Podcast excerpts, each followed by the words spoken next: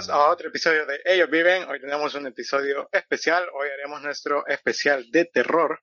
Mi nombre es Enrique Pineda y para eso me acompañan, como siempre, Nidia Romero. Hola, ¿qué tal? Saludo a todos. Hola Nidia y también me acompaña, como siempre, Luis Pineda. Hola a todos, un gusto. Bueno, como se han podido dar cuenta en nuestras redes sociales, hemos he estado recomendando desde esta semana varias películas en torno a género de terror, género que nos apasiona y claro, también estando en contexto un poco por Halloween, que aunque no es nuestra celebración y la verdad nos vale como celebración, pero creo y creo que todos van a coincidir conmigo, es una buena fecha para ver películas de, de este género de terror. Así que este episodio no será tanto de, criticar una película, no será tanto de dar nuestras valoraciones, sino que será en torno a recomendar las que nosotros creemos son las mejores películas de terror, o quizás no las mejores, pero sí dar unas buenas recomendaciones para que puedan eh, verlas y, bueno, eh, pasar ahí un rato de miedo, un rato de susto en estos días. Así que empezamos con nuestro top de recomendaciones. Nidia, eh, ¿Nos quieres dar ahí tu primera?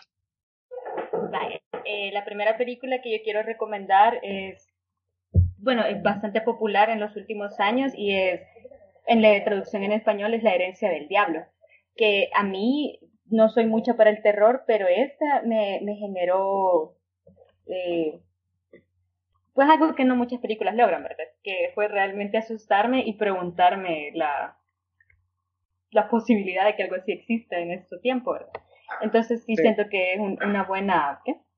Eso es lo que ustedes hablan, ¿verdad? Quizás no es la mejor, quizás no, no es la mejor del género, pero sí es algo actual, algo que se está produciendo en este momento y, y que es bastante bueno. O sea, si quieren pasar una noche así un poco inquietante, les recomiendo La herencia del diablo con Tony Collette y dirigida por Ari Alister. Ari Alister, sí, estamos hablando de Hereditary. Eh, bueno, ya mencionábamos solo para dar un comentario así corto que a, mí, a mi parecer, no, no es buena, pero la verdad es que sí, la, verla por primera vez sí es como medio, eh, no sé si es, si es como terror, pero también es medio así como, como algo incómodo, ¿verdad?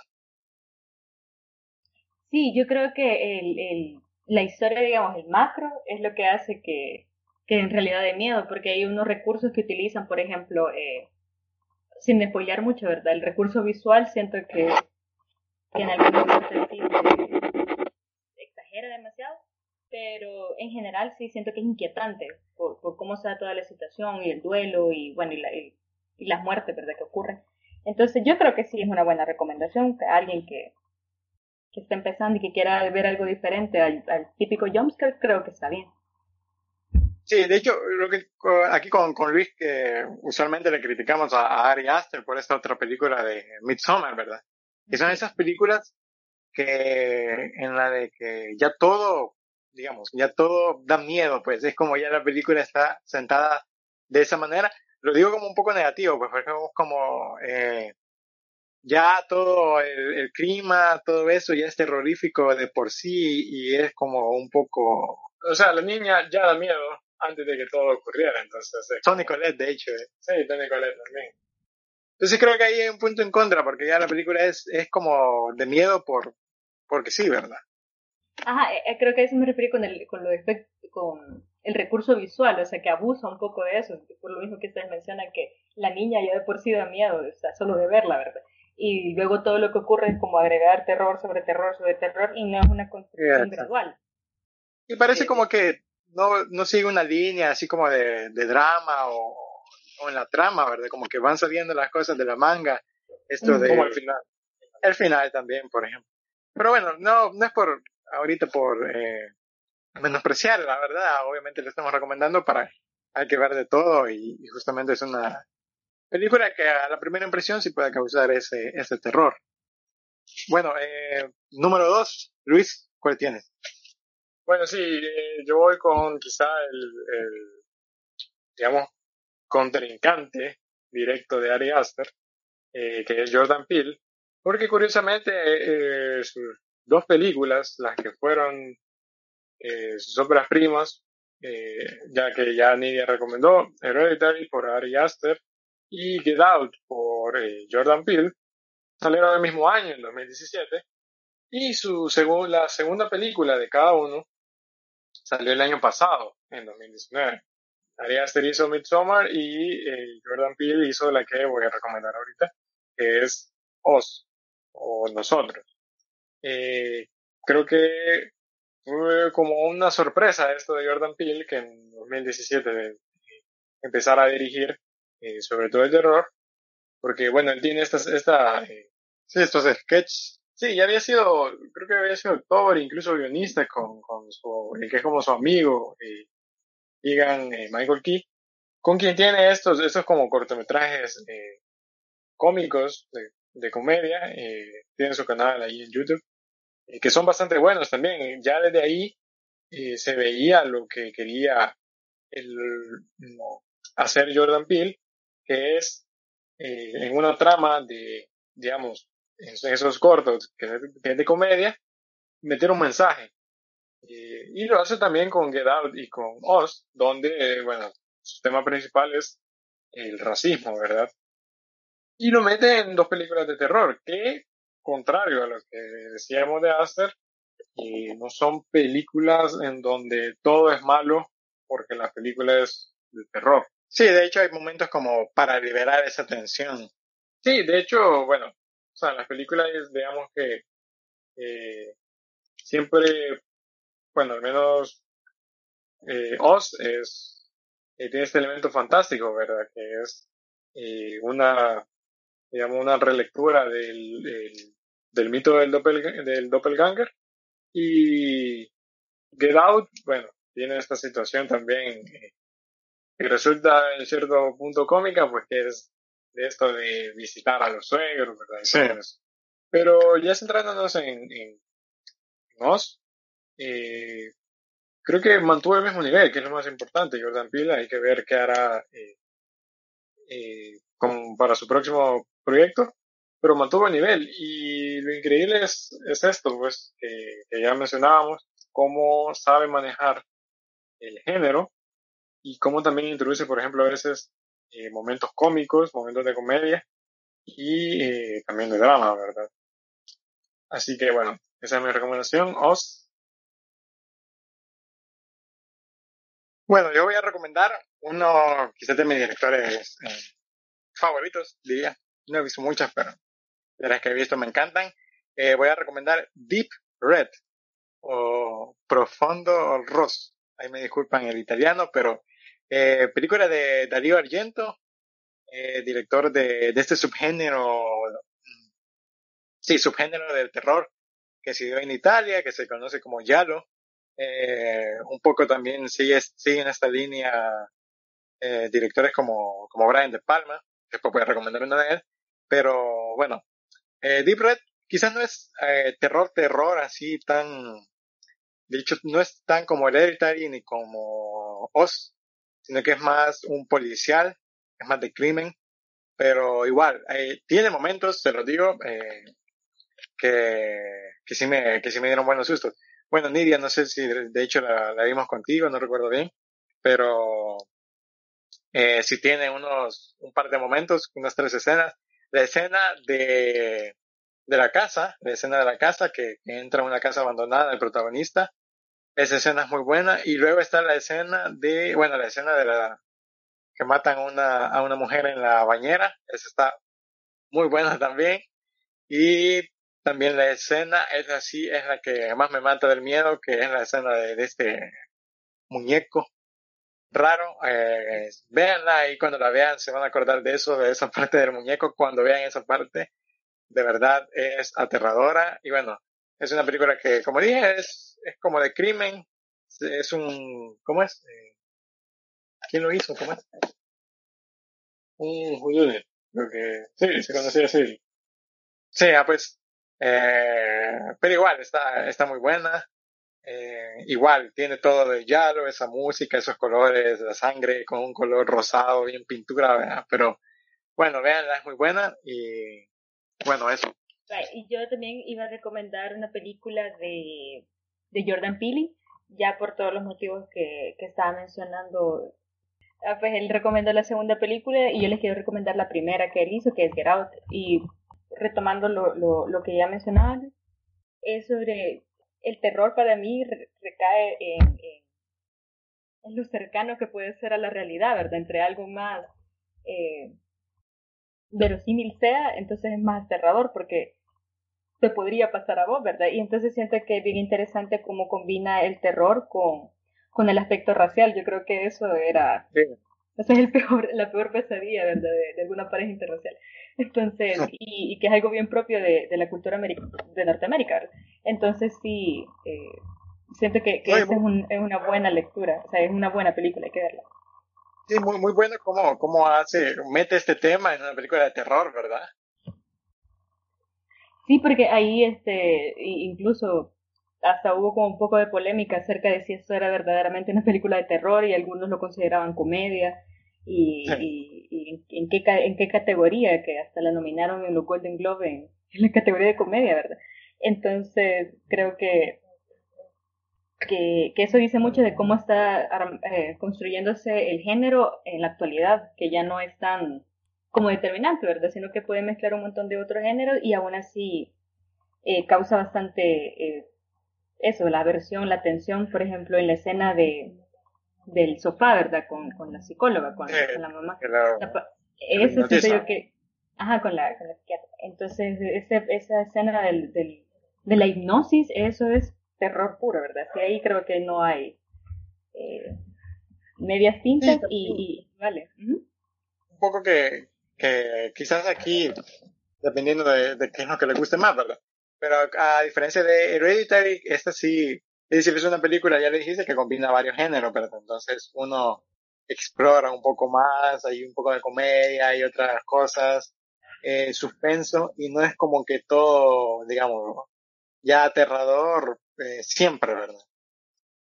Porque en la otra, en los momentos de calma, estás como en ese mismo clima. Aquí no. Bueno, ahí sí no sé, porque yo siento que esta, tal vez, a pesar de que es un poco, que vanguardista, digámosle, por, por mezclar esos géneros, también esa construcción de la tensión que mencionan es algo bien tradicional, o sea, digamos que en literatura también se hace esa misma construcción, ¿verdad? De que no, no todo es terrorífico, sino que son ciertos momentos clave. Y en la otra película sería como la esta nueva escuela, ¿verdad? Que aprovechan todos los efectos especiales y la música, o sea, que, que es lo, lo, lo, más actual, vaya, digamos. Bueno, eh, continuando con nuestro, nuestro listado, es mi turno y bueno, voy a recomendar otra película eh, nueva eh, mi anterior fue Osberg de 2019 y ahora les voy a recomendar una película de este año, del 2020. Eh, elegí estas nuevas porque quizá, bueno, son bastante buenas, ¿verdad? Pero también porque mm, quizá un poco más, o, así se plantea un poco más difícil encontrar buenas películas eh, de terror en la actualidad, pero siempre hay, ¿verdad? Y estas creo que son las que, de las que menos se habla y son las mejores. Así que bueno, mi recomendación es El hombre invisible, eh, dirigida por Lee Kwanel, es de principios de este año, principios del 2020, eh, y creo que es una de las mejores películas de este año. Eh, protagonizada por Elizabeth Moss. y bueno, si hablábamos que Jordan Peele hace un excelente trabajo metiendo la cuestión racial en sus películas, pues en El hombre invisible, Wanel hace lo mismo, pero con otra cuestión social, que, bueno, en general, él, trata de la mujer. Eh, y transforma este, este personaje eh, fantástico, ¿verdad? Del hombre invisible, que a lo largo de los años ha tenido eh, tantas interpretaciones, y mete ahí el mensaje del acoso lo sí, lo transforma en un acosador. Sí, lo transforma en un acosador. Entonces, bueno, la película eh, en su primera capa, digamos, en la superficie, eh, tiene este, este elemento pues fantástico de ciencia ficción de que alguien logra hacerse invisible, ¿verdad? Y ya en una capa inferior ya tiene eh, este acoso que el personaje del hombre invisible hace a la protagonista, ¿verdad? Entonces, eh, cabe aclarar que la película no es en sí del hombre invisible, sino que es, de, la víctima. La víctima del hombre invisible, que es eh, la protagonizada por Elizabeth Moss. Entonces, ¿cómo cambió, verdad? Digamos, todas las películas anteriores, lo principal era mostrarnos eh, el experimento o la experiencia de, del hombre que se hacía invisible. Y aquí es al revés, aquí el hombre invisible es el villano, lo cual eh, está a mi gusto todavía mejor, ¿verdad? Porque eh, dice uno, bueno, increíble sería, qué genial sería poder hacerse invisible, pero... Eh, qué, mal, sería que alguien lo usara. Sí, qué mal sería que alguien lo usara en nuestra contra, ¿verdad? Entonces... Sí, eso es lo interesante, un poco, es autoconsciente, ¿verdad? La película, porque desplaza a este personaje histórico, es decir, que ya viene desde el siglo pasado, personaje clásico del terror y lo desplaza para contar un tema actual. Sí, y lo mejor es que, eh, digamos, fácilmente pudo haber hecho una película eh, de una mujer que es eh, acosada, ¿verdad? Y atacada, ¿verdad? Por X persona. pero entonces lo lleva a otro nivel y a ese atacante lo pone como este hombre invisible, ¿verdad? Entonces, en cierta manera está llevándolo a una categoría, eh, bueno, primero, no haciéndolo de una manera más artística, ¿verdad? Poniendo el problema eh, que quiere tratar en una segunda historia.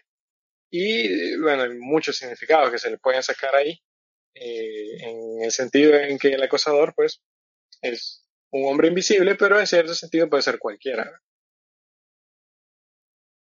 Bueno, seguimos. Ahora voy a recomendar eh, la que había dicho de Brian De Palma. Mm, otra que podríamos decir que es Yalo y podríamos decir que es la versión de Psicosis de, Brian De Palma. Estoy hablando de Dressed to Kill, vestida para matar. Eh, del 80 por ahí.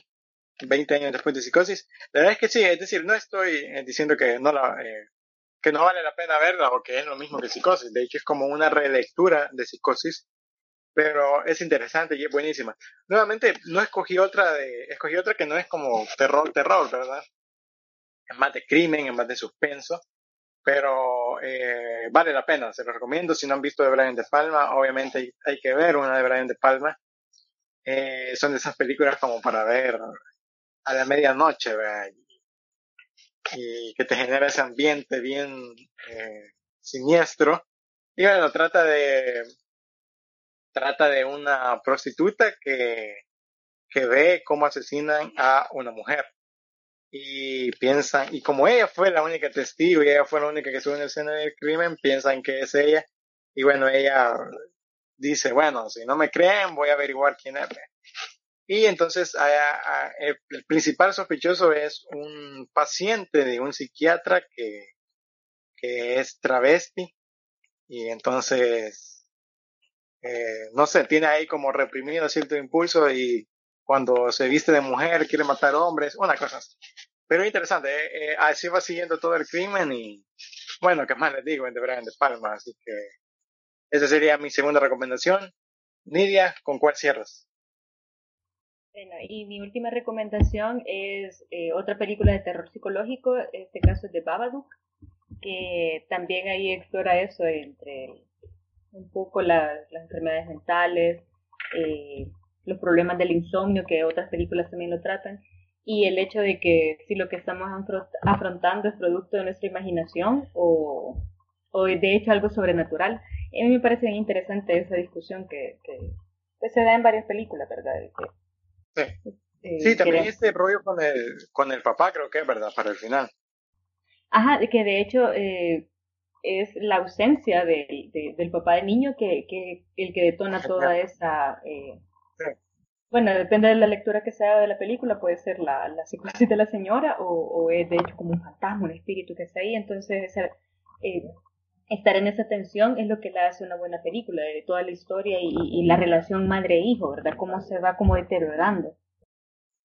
No, también algo, algo interesante es que, bueno, se ve como que fuera una película algo de bajo presupuesto, ¿verdad?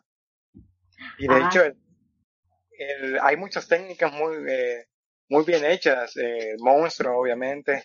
Una parte en la que creo que el monstruo se le acerca, esa parte, eh, recuerdo que genera ahí bastante terror y está bien lograda, técnicamente está bien lograda. Sí, y también otra cosa que me gusta es que, bueno, lo que ya mencionaban, ¿verdad? Que, que, que construyen el terror, digamos, a partir de las impresiones de los dos personajes principales, que es la mamá y el hijo. Pero al monstruo per se lo vemos, eh, solo vemos la sombra, vemos un espacio y, luego la, escena que tú mencionas, ¿verdad? Pero no es como que estuviera aterrorizando frente a frente, sino que siempre es bien sutil y eso también hace volar más la imaginación, digamos, y, y causa más tensión.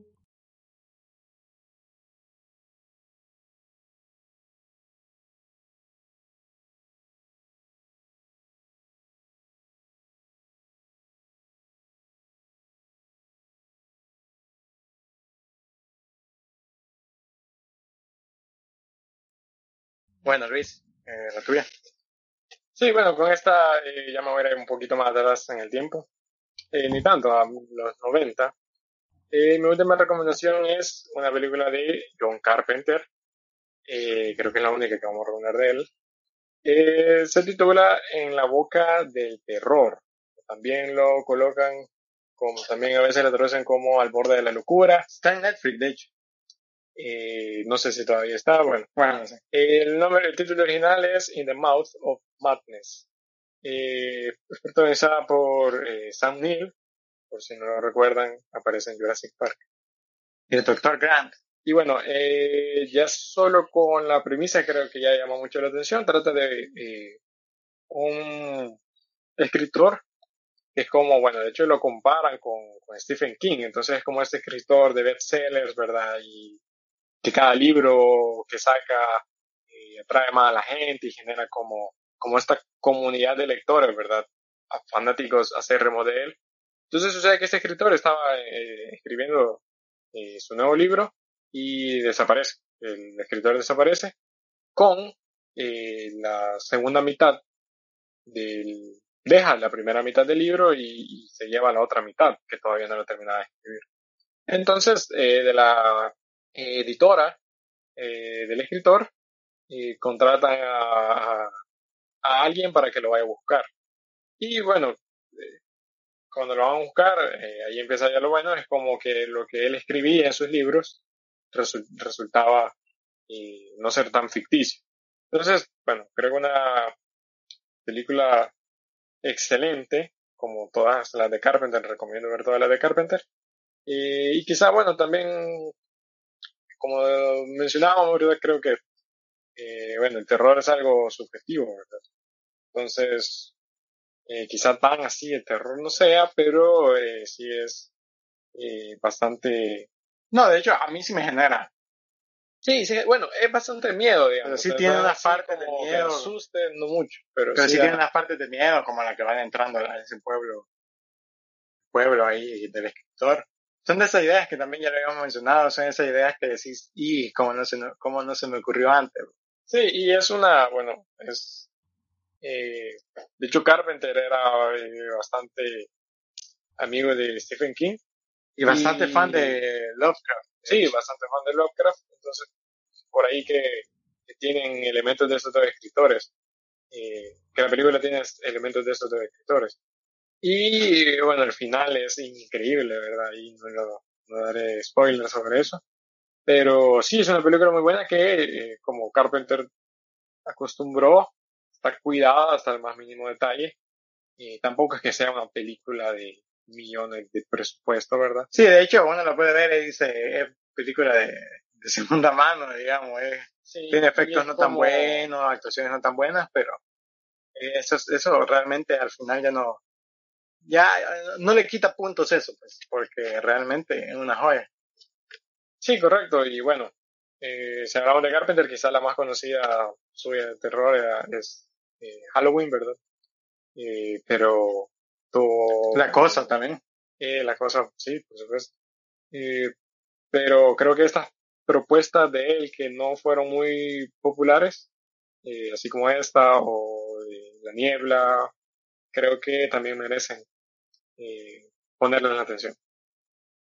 Bueno, vamos a ir terminando y voy a recomendar una, eh, también allá por los 80, de David Cronenberg, otro gran director que tiene así varias películas de, de terror y también de, ¿cómo diríamos? Esto de transformaciones y cosas bizarras, grotescas.